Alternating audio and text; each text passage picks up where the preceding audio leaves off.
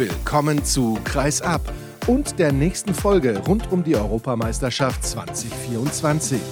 Mit aktuellen Stimmen und knallharten Analysen unserer Experten. Und mit eurem Gastgeber, mit Sascha Staat.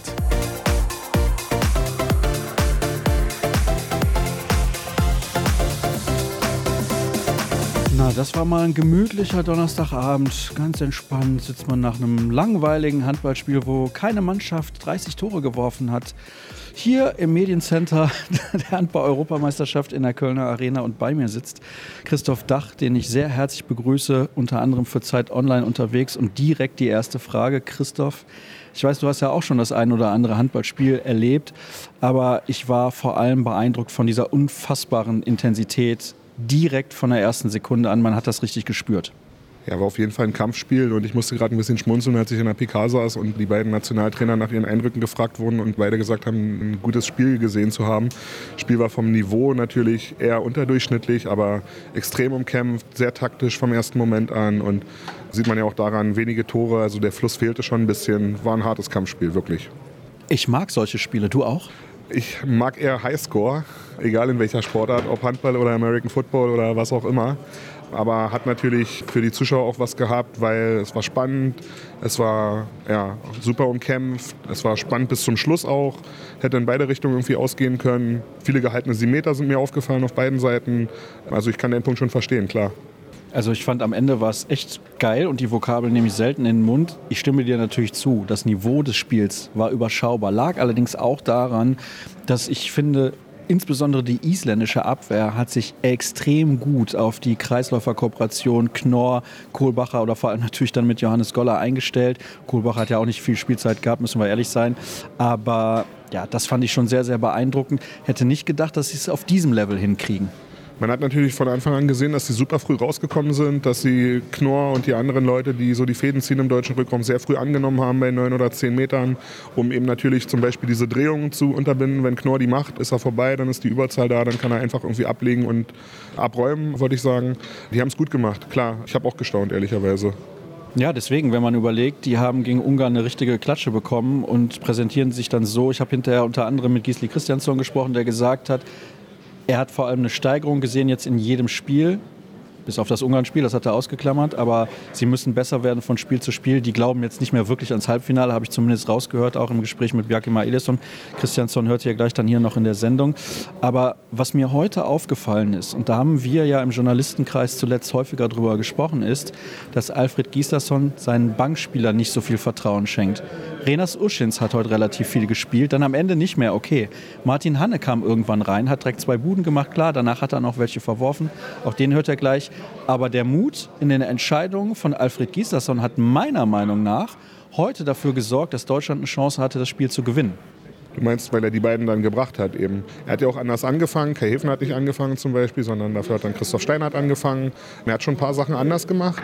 Aber ich fand auch zum Beispiel, ich will jetzt auch nicht super kritisch mit ihm sein, aber ich fand zum Beispiel in der zweiten Halbzeit seine erste Auszeit ziemlich spät. Mein Eindruck war, dass er die durchaus hätte früher nehmen können. Er nimmt sie bei 24, 50 oder 40, um sie nicht zu verschenken. Ich hatte vorher den Eindruck, die kann er auch nach 45, 47, 48 Minuten nehmen, weil es stand natürlich auch die große Gefahr heute im Raum, wenn die dieses Spiel heute nicht gewonnen hätten, hätten sie hier eine Woche um die goldene Ananas gespielt. Und so stark wie die Stimmung und die Atmosphäre war, dann wäre der Stecker gezogen gewesen und die Party wäre hier vorbei gewesen in Köln am heutigen Abend. Darf man auch nicht vergessen. Also die Fallhöhe war hoch. Ich finde, genau das hat man in der Anfangsphase gemerkt. Große Nervosität bei der deutschen Mannschaft. Hast du das auch so wahrgenommen?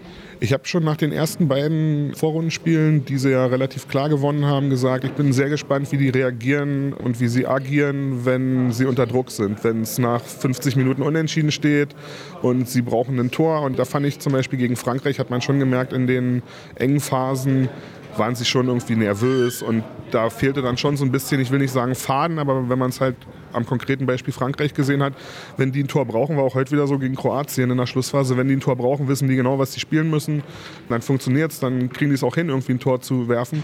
Heute war es natürlich auch, ich habe schon spaßeshalber zu einem Kollegen gerade gesagt, den Spieler des Spiels hätte heute meine Oma wählen können, die von Handball null Ahnung hat. Dass Andreas Wolf da, der mal wieder der Mann war, für jedermann offensichtlich, hat natürlich auch eine große Rolle gespielt. Wir wollen jetzt aber nicht die Handballexpertise deiner Oma schlecht reden, also von daher. Aber ich weiß, was du meinst. Nein, es ist natürlich schon so, dass sehr, sehr viel von Andreas Wolf abhängt. Macht er ein sehr gutes Spiel, hat Deutschland in der Regel die Möglichkeit, erfolgreich Handball zu spielen. Das hat er bis auf das eine Spiel dann gegen Mazedonien auch gemacht. Er war in den drei anderen Spielen herausragend gut und ist der große Rückhalt. Johannes Goller hat eben in der Mixung gesagt, Lebensversicherung. Und das macht mir ein klein wenig Sorge, weil wenn die Lebensversicherung einmal nicht funktioniert, dann ist das natürlich ein Problem. Absolut berechtigter Punkt, wie du gerade schon sagtest. Wolf muss funktionieren, damit sie gegen Mannschaften mit wirklich großem Format überhaupt eine Chance haben. Wenn er gegen Frankreich nicht funktioniert hätte, wären es wahrscheinlich am Ende nicht drei Tore Unterschied gewesen, sondern acht oder neun. Und heute hat er die auch im Spiel gehalten. Also es stand irgendwann, glaube ich, 8 zu 8 und Wolf hatte zu dem Zeitpunkt sechs Paraden. Und ich will nicht sehen, wie es hier ausgeht, wenn Island hier mit vier, fünf, sechs Toren vielleicht mal weggeht. Weil dann kann so eine Kulisse auch hemmen und dann kann es auch dazu führen, dass die eben nicht beflügelt, sondern dass man sich plötzlich Gedanken über Sachen macht, die normalerweise selbstverständlich sein sollten. Ich habe ja bei den Kollegen der EHF oben gesessen, mit Viktor Thomas auch das Spiel sozusagen begleitet. Und was er auch immer wieder betont hat, ist, Deutschland spielt in der Offensive sehr statisch. Glaubst du, das wird sich im Verlauf dieses Turniers noch ändern? Weil ich ein bisschen die Befürchtung habe, und das Spiel heute war dafür meiner Meinung nach sehr exemplarisch, dass die Optionen fehlen, schnell zu spielen. Eine Option wäre vielleicht Nils Lichtlein, das habe ich in den letzten Sendungen schon gesagt, von dem ich sehr viel halte, der ganz anders Handball spielt auf Rückraummitte, als das Juri Knorr tut. Ja, Axel Kromer hat ja vorhin in der Mixzone zum Beispiel auch gesagt, die Österreicher werden dieses Spiel auch geguckt haben und die werden auch das Spiel gegen Frankreich geguckt haben und werden wahrscheinlich mit ähnlichen taktischen Mitteln kommen, sprich Knorr früh annehmen, versuchen den irgendwie als Strippenzieher rauszunehmen.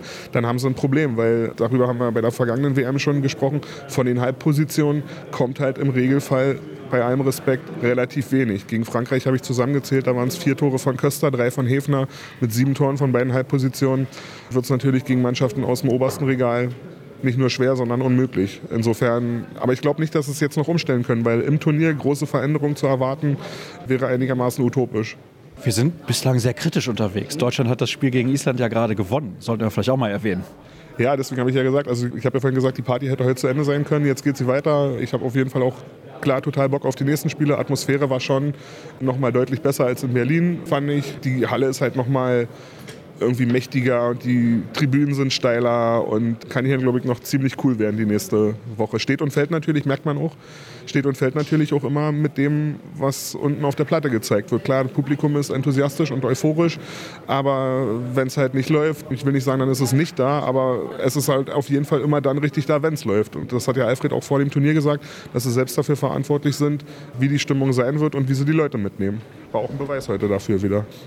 Also ich finde, dass das Publikum ein ganz, ganz entscheidender Faktor ist und stimme dir komplett zu, dass das in beide Richtungen gehen kann. Nicht, dass die dann negativ sind, wenn die deutsche Mannschaft ein Spiel mal verlieren sollte, jetzt in der Hauptrunde, aber es macht schon einen großen Unterschied aus.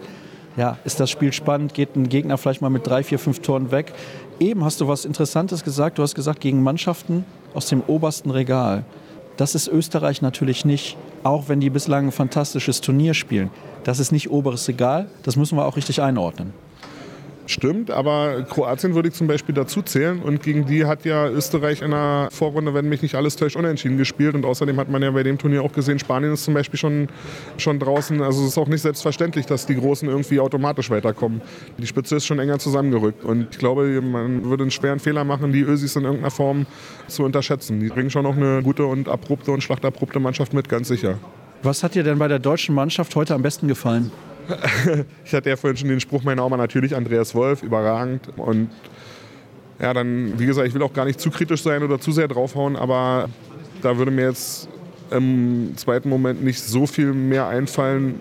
Das Ergebnis vielleicht noch und die Tatsache, dass es weitergeht und dass es auch euphorisch weitergehen kann. Euphorie höre ich jetzt aber bei dir nicht raus. Ja, ich bin ja auch als Spaßbremse bekannt unter den Kollegen. Nee, also vielleicht muss ich auch einfach nur eine Nacht drüber schlafen und denke ab morgen vorwärts immer. Und mit drei, immerhin haben sie es selbst in der Hand, mit drei Siegen sind sie im Halbfinale. Ausgangsposition könnte schlechter sein. Ja, vielleicht reicht sogar, wenn die Mannschaft zwei Spiele gewinnt. Das wissen wir nicht. Das ist ja schon eine interessante Gruppenkonstellation. Also die Mannschaften schlagen sich irgendwie gegenseitig und am Ende kommt es ja auch darauf an, in welcher Position du das Turnier beendest. Teilweise noch für die Olympia-Qualifikation dürfen wir nicht vergessen, das ist bei Deutschland jetzt quasi schon geregelt. Also die sind in der Olympia-Quali ja eh dabei, aber für andere Mannschaften könnte das nochmal wichtig werden, diese Platzierung. Jetzt ist es so, erstmal gibt es nochmal einen Ruhetag, dann können alle ein bisschen runterkommen und dann, wie gesagt, dieses Spiel gegen Österreich. Ja, die Österreicher, die waren in der Mixed Zone sehr offensiv. Die haben gesagt, wir sind hier nicht da, um irgendwie dafür gefeiert zu werden, dass wir in der Hauptrunde sind und jetzt faul zu werden. Wir spielen am Samstag um das Halbfinale. Finde ich mutig, finde ich aber auch cool. Ich glaube, vielleicht erstmal zu diesem Pausentag, den werden sie alle brauchen. Also, ein Turnier ist eine Woche alt und wenn man den Spielern hier irgendwie ins Gesicht schaut, und das sind allesamt Profisportler, die eine hohe körperliche Belastung kennen, sieht man schon, alle zwei Tage spielen auf dem Niveau ist einfach brutal. Das vielleicht zum Thema Belastung. Und zum Thema offensive Ansagen der Österreicher, naja, was haben die zu verlieren? Also auf gut Deutsch, die können ja eine große Klappe haben, weil wenn die hier verlieren, dann haben sie gegen den Gastgeber dieses Turniers verloren, wovon alle ausgehen. Und alles andere wäre halt ein Riesenerfolg für die. Also insofern ist es jetzt für die einfach eine große Klappe zu haben. Wir haben ja hier im Podcast auch immer eine große Klappe, ab und zu zumindest.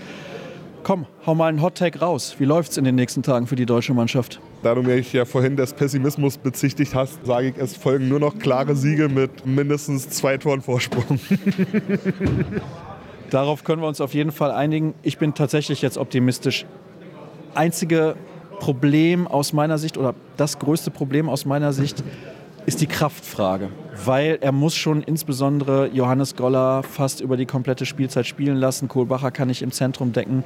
Justus Fischer scheint da noch nicht ausreichend zu vertrauen, kann ich in einem gewissen Maße auch nachvollziehen. Das ist für mich so ein bisschen die Schlüsselposition, weil wenn Goller dann irgendwann offensiv die Sperren auch gar nicht mehr halten kann, und das kann ich sehr gut nachvollziehen, weil er ackert ohne Ende, dann wird es natürlich auch schwer in dem Zusammenspiel mit Juri Knorr. Ja, er spielt ja auch vor allen Dingen nicht nur vorne, er spielt ja auch hinten durch und spielt ja auch hinten da, wo es weh tut. Da haben andere Länder natürlich eine ganz, ganz andere Option. Wenn du dir die Franzosen anguckst, die da quasi fast drei gleichwertige Kreisläufer haben, die von der Physis natürlich mindestens genauso gut, wenn nicht besser sind, wenn die sich natürlich 60 Minuten alle zwei Tage irgendwie aufteilen können, Riesenvorteil.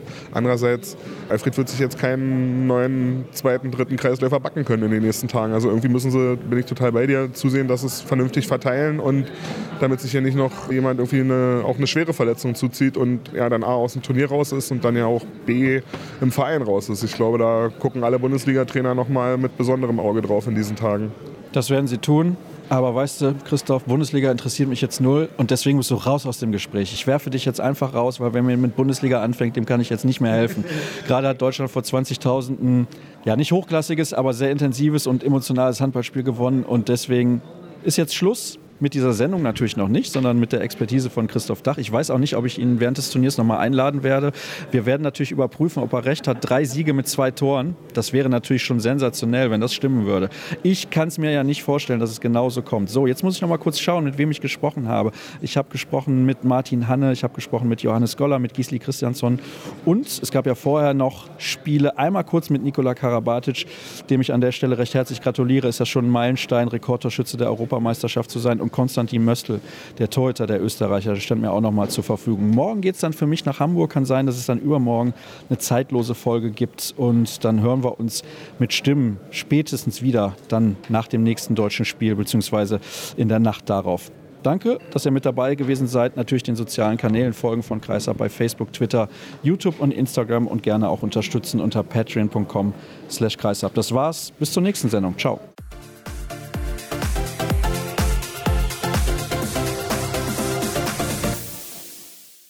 Martin Hanne, Gratulation zu diesem ganz, ganz wichtigen Sieg heute gegen Island. Es war das Spiel, was man vielleicht auch erwarten konnte. Glaubst du das?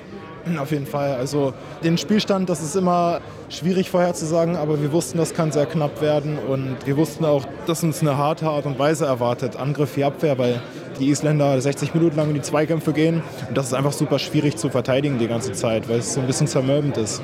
Du hast die ersten Minuten von der Bank aus beobachten können. Ich hatte von der Tribüne aus den Eindruck, dass die Mannschaft tatsächlich ein bisschen nervös war. Was war dein Eindruck? Ja, das kann schon sein. Manchmal ist es halt auch schwierig, wieder eine neue Halle. Und man muss auch erstmal so ein Gefühl dafür kriegen, finde ich. Und ja, da tut es einem manchmal ein bisschen schwer am Anfang. Ich finde aber, dass wir relativ schnell reingekommen sind und sowieso heute wieder überragenden Rückhalt hatten. Das hat es uns wieder ein bisschen einfacher gemacht und von da an haben wir es gut gemacht. Was war denn dein Auftrag, als du reingekommen bist? Ballern, ballern, ballern, weil das hast du ja gemacht. Ja, sozusagen. Also wenn ich die Situation habe, soll ich sie auf jeden Fall Vollgas nutzen. Das ist meine Aufgabe. Am Anfang sehr gut. Die Abschlüsse sind dann ein bisschen schlechter geworden. Einmal auch hatten wir so ein bisschen, ich glaube fast passiv. Ich weiß nicht, ob der Arm schon oben war, aber ja, natürlich ein bisschen besser dosiert am Ende. Ein Abschluss, der hätte auch reingehen können, den habe ich unten geworfen, den hätte ich vielleicht lieber oben geworfen. Aber ja, so ist das. Am Anfang war es gut, muss ich gucken, dass ich die Fehler ein bisschen abstelle. Naja, ist ja relativ simpel. Deutschland hat mit zwei gewonnen, du hast zwei Tore gemacht. Von daher bist du ja der Matchwinner. Aber Spaß beiseite. Wenn du jetzt vorausschaust auf die nächsten Spiele, ich habe das Gefühl, dass heute, ja, es ist natürlich bei jedem Spiel so, bei so einer Europameisterschaft, aber ein ganz spezielles Schlüsselspiel war. Ja, das kann man sagen. Vor allem, weil wir gesehen haben, dass wir so ein knappes Spiel gewinnen können. Wo Island zwischenzeitlich auch mal mit einem Tor in Führung geht, könnte man natürlich nervös werden, den Faden verlieren und das Spiel aus der Hand geben. Aber das haben wir eben nicht gemacht und das gibt auch Selbstvertrauen. Das ist super wichtig für die nächsten Spiele. Nochmal Glückwunsch, Dankeschön.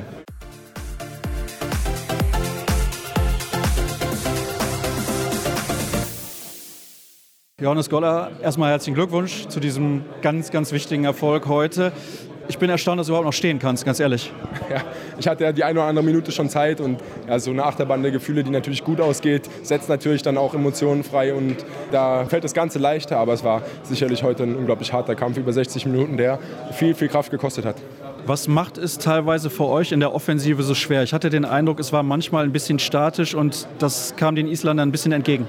Ja, die Isländer haben heute eine, eine, Abwehr gespielt, bei der, der der eine Innenverteidiger schon sehr, sehr früh offensiv gegangen ist und uns da so ein bisschen den, den Flow weggenommen hat, der uns in den ersten Spielen eigentlich stark gemacht hat. Von daher haben wir da echt lange gebraucht, bis wir reingekommen sind. Dazu hat auch Island keine schlechte Torwartleistung. Muss man auch anerkennen, dass die, dass die auch ihre Bälle halten. Und dann wird es natürlich ein knappes Spiel. Und dann merkt man natürlich auch, um wie viel es geht auf beiden Seiten. Und es ist heute sicherlich Andy Wolf zu verdanken und ein bisschen Glück, dass wir weiterhin im Turnier sind. Ja, vielleicht kannst du ein paar Worte noch sagen zu Andy Wolf, der natürlich sensationell gehalten hat. Absolute Weltklasse-Leistung mal wieder. Auf den könnt ihr euch einfach immer verlassen. Ja, können wir. Riesenrespekt. Was er heute macht, ist von einem anderen Stern. Das Schöne ist, wir haben auch David, der, der Andi auch den Rücken frei hält, wenn er mal nicht so gut reinkommt. Von daher können wir uns auf unser Torwart-Duo verlassen. Aber natürlich ein Andi Wolf in der Form. Ich glaube, da finden wir im Moment keinen besseren Torwart. Von daher sind wir sehr, sehr glücklich, dass er so gut drauf ist. Und müssen ihm aber natürlich auch mehr helfen. Also wir können uns nicht darauf verlassen, dass er in jedem Spiel die sieben Meter alle hält und die freien Bälle hält. Da müssen wir schon in der Abwehr gucken, dass wir da auch wieder zu unserer Stärke finden, nämlich diese bewegliche Abwehr stellen, um, um da auch das Torwartspiel ein bisschen leichter zu machen. Aber was er heute gemacht hat, ist natürlich 1A. Die Österreicher haben eben gesagt, wir spielen am Samstag ums Halbfinale und da wussten sie natürlich nicht, wie dieses Spiel heute ausgeht zwischen euch und Island. Was sagst du zu den Aussagen der Österreicher? Ja, selbstbewusst haben sie sich auch verdient nach den Leistungen, die sie im Turnier gezeigt haben. Und das ist natürlich auch unser Ansatz, dass wir ums Halbfinale spielen. Wir haben mit jedem Spiel ein Endspiel. Das ist bei den Österreichern wahrscheinlich genauso. Ich weiß jetzt nicht genau die Konstellation, aber es ist so, wenn du hier nach Köln kommst und alle Spiele gewinnst, dann bist du relativ wahrscheinlich im Halbfinale. Und wenn sie nicht mit der Einstellung rangehen müssen, dann müssen sie auch nicht antreten. Von daher ist das schon verdient selbstbewusst, aber das gleiche Ziel haben wir natürlich auch. Dankeschön.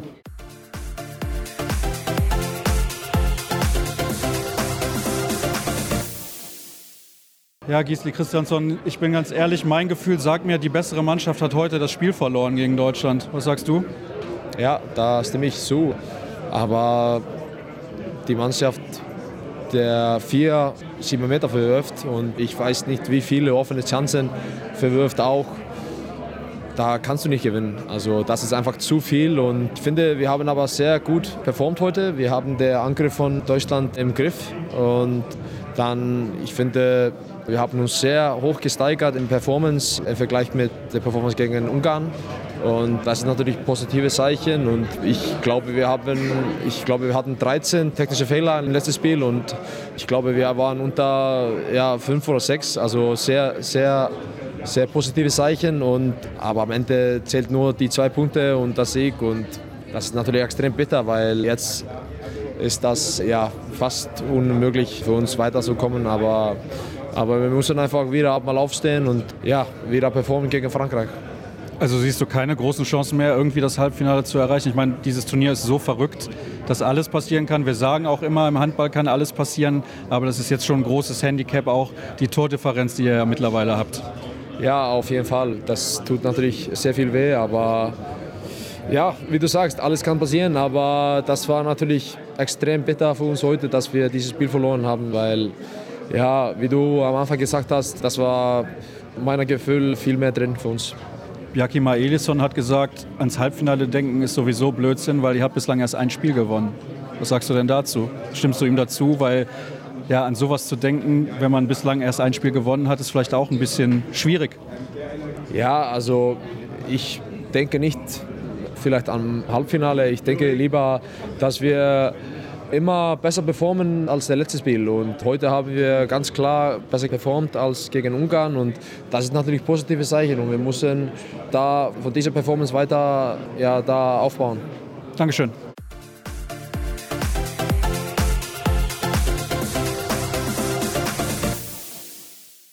Nikola Karabatic, du hast jetzt schon 100 Interviews gegeben. Erstmal danke, dass du auch bei mir kurz Halt machst. Glückwunsch zu dem Sieg heute. Lass uns kurz darüber sprechen. Es war ein hartes Spiel für euch. Ihr musstet wirklich 100 Prozent reinwerfen. Ja, ein sehr hartes Spiel. Es war sehr wichtig für uns, weil mit zwei Punkten in der Hauptrunde nach unserem Sieg gegen Deutschland, wir wissen, dass wir gegen Kroatien mit einem Sieg könnten wir in eine sehr gute Position kommen in dieser Hauptrunde und wir wissen, wie wichtig die Punkte sind. Ja, hartes Spiel. Kroatien hat alles gemacht, gekämpft, hart gespielt. Torhüter hat unglaublich gespielt. Ich glaube, 17 Parade. Wir haben in der zweiten Halbzeit, ich glaube, zwei, dreimal geführt mit zwei, drei Tore. Die Chance verschossen bei einfachen Bälle. Wir sind zurückgekommen, haben schnell gespielt. Aber wichtig ist, dass wir haben nie unser Selbstvertrauen verloren, weiter gekämpft und es hat am Ende geklappt und wir sind froh. Bist du überrascht, dass Kroatien so stark war ohne Martinovic und Duvnjak? Nein, überhaupt nicht, weil alle Spieler spielen gut. Wir haben mit Paris gegen Zagreb gespielt und wir haben gesehen, wie die, wie die stark sind. Eine Frage habe ich dann noch zu dir natürlich persönlich. Ich weiß, du bist Teamplayer. Du möchtest mit deiner Mannschaft Erfolg haben und Titel gewinnen. Aber was bedeutet dir das, der beste Torschütze aller Zeiten bei der Europameisterschaft zu sein? Dem Turnier, wo alle sagen, es ist das Schwerste, was man spielen muss. Ich bin einfach froh zu zeigen zu all meinen Kollegen, die alt sind, dass es klappt nur, wenn du gut aufpasst und gut trainierst. Nein, ich bin einfach froh, wie du gesagt hast, Handball ist nicht für mich über Statistik. Aber ich bin froh, ich kann nicht sagen, dass es nichts für mich. Ich habe meinen guten, sehr liebes Freund Gogi Sigurdsson. Ich bin mit einem Tor vor ihm, aber ich weiß, dass Mikkel, Mikkel Hansen irgendwann mal wird vor mir in diesem Ranking stehen. Aber ich bin froh, für heute ja, Topscorer zu sein. Aber es ist nichts, wenn du das verstellst mir mit einer Medaille oder oder einen Sieg. So, mein Fokus ist, mit meiner Mannschaft was zu gewinnen in dieser EM. Dankeschön.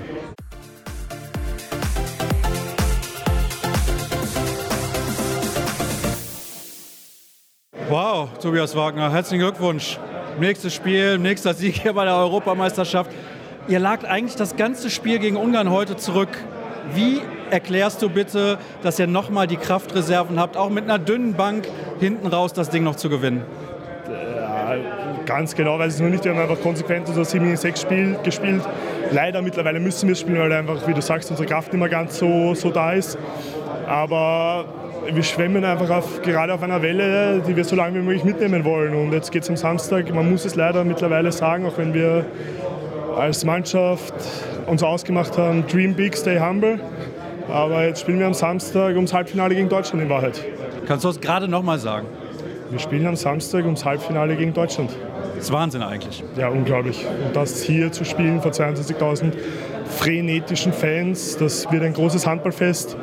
Ich weiß noch, wir haben 2020 auch in der Hauptrunde fürs Spiel um Platz 5 gegen Deutschland gespielt.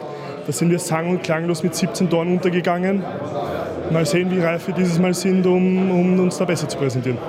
Hast du eine taktische Erklärung, warum ihr immer wieder in der Lage seid, die Spiele dann hinten raus auch positiv für euch zu gestalten? Ist es dann das 7 gegen 6, damit ihr ein bisschen Kräfte schonen könnt? Was macht's aus? Unter anderem das 7 gegen 6. Wir wissen alle, dass das unattraktiv ist, aber das müssen wir einfach im Moment spielen, weil wir haben einfach nicht die Wechselmöglichkeiten wie andere Mannschaften. Das ist einfach so, das ist uns auch bewusst. Und ja, wir glauben einfach dran, wir haben alle einen Riesenspaß hier und das, das macht uns wahrscheinlich gerade so erfolgreich. Ist es okay, wenn ich als Deutscher zu dir sage, was Samstag angeht, nur viel Glück und nicht viel Erfolg? Kannst du damit leben? Nein, weil Glück braucht nur Unvorbereitete. Alles klar, Dankeschön.